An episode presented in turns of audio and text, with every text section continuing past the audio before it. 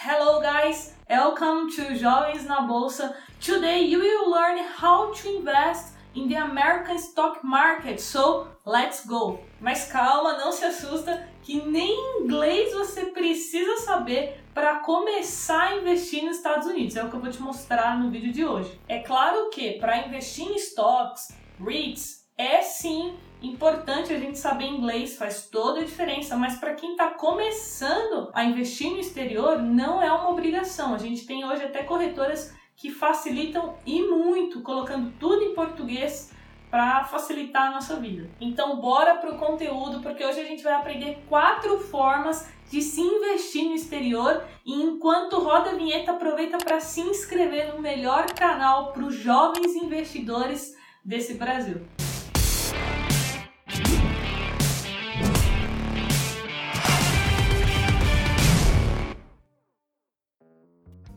Se você quer acompanhar as minhas operações, tanto aqui no Brasil como no exterior, em tempo real, é só me seguir no Instagram, vai aparecer aqui em cima.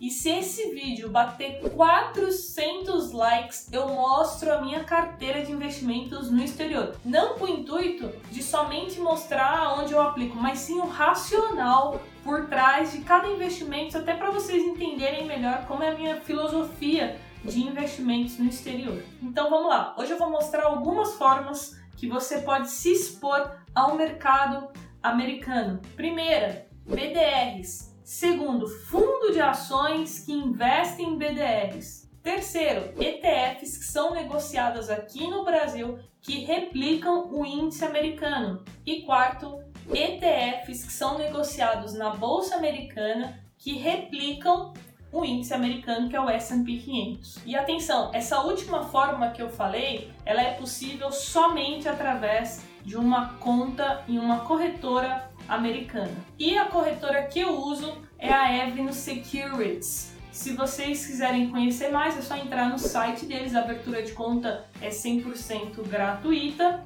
E lembrando, eu não estou sendo patrocinada por eles para estar tá falando isso aqui, tá bom? Então vamos à primeira forma de se expor ao mercado americano, que são através das BDRs, Brazilian Depositary Receipts. E o que é uma BDR? De forma bem simplificada, é quando empresas estrangeiras são negociadas aqui na nossa bolsa.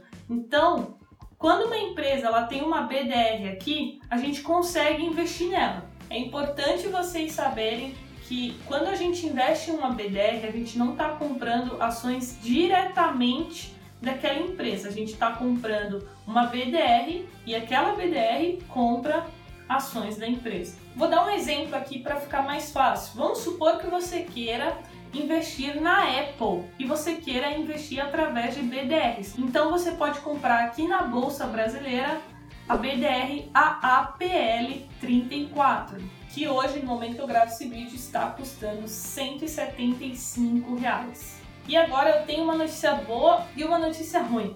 A notícia ruim é que atualmente aqui no Brasil as BDRs elas são somente para investidores qualificados, ou seja, investidores que possuem patrimônio é, igual ou superior a um milhão de reais e também aquelas pessoas que trabalham com o mercado financeiro e têm algumas certificações específicas. Porém, eu sei que esse não é o caso da maioria dos brasileiros, nem as certificações, nem um milhão em patrimônio. Mas a notícia boa é que algumas pessoas do mercado financeiro, pessoas influentes, já estão em contato com a CVM, já estão cobrando para que a CVM mude isso, porque não faz muito sentido. Hoje aqui no Brasil a gente consegue negociar opções que é um investimento de altíssimo risco e você não precisa declarar patrimônio nenhum. Em contrapartida, às vezes tem uma pessoa querendo investir em uma empresa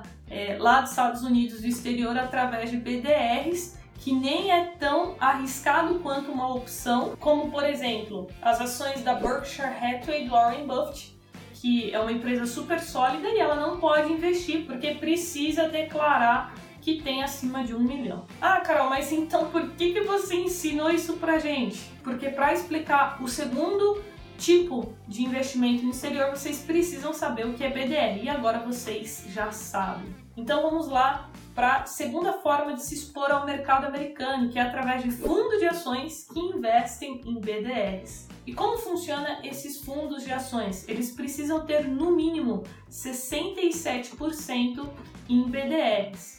É importante aqui dizer para vocês que a maioria dos fundos de ações lá dos Estados Unidos não superam o S&P 500. Para quem não sabe, o S&P 500 é o principal benchmark do mercado americano, assim como nós temos o IBOV aqui para o Brasil. Então é importante que você escolha um fundo muito bom, né? Porque a maioria não consegue superar o S&P 500. E o próprio Warren Buffett dá essa dica. Se vocês olharem algumas entrevistas dele sobre esse assunto, ele fala que o S&P 500 é a melhor opção né, para os americanos ou para qualquer pessoa que não tem tempo nem conhecimento para estudar, analisar ações e quer se expor ao mercado americano. Porém, eu já venho acompanhando um fundo de ações ele já existe aí no mercado há seis anos e vem entregando resultados consistentes, como você vai ver agora aí na tela. E atenção,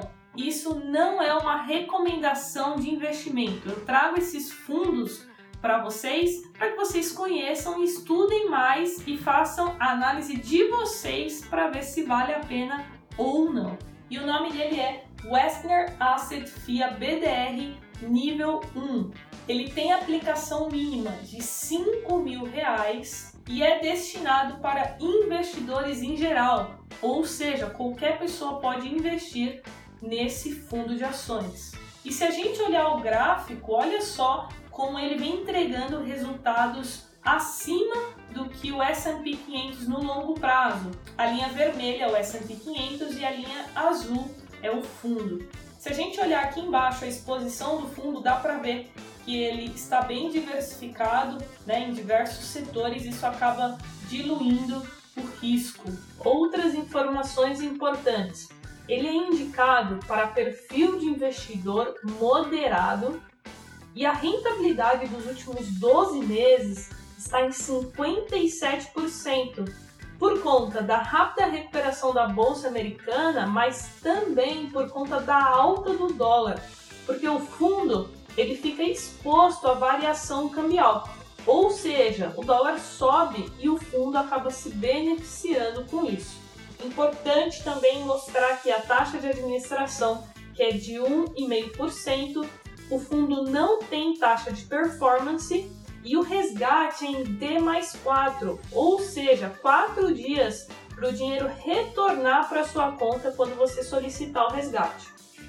E agora falando um pouquinho da tributação do fundo, ele não tem cobrança de IOF, que é o Imposto sobre Operações Financeiras, e a tributação do imposto de renda é de 15% sob o lucro no momento do resgate. E agora vamos para o terceiro investimento, mas antes, se você ainda não deixou seu like, não esquece para me ajudar a divulgar esse vídeo para mais jovens. E a terceira forma é, são ETFs que replicam o índice S&P 500. Então, essa ETF ela é negociada na bolsa brasileira. Carol, e o que é uma ETF? ETF significa Exchange Traded Fund ou seja, um fundo de índice. Então ele replica um índice de mercado.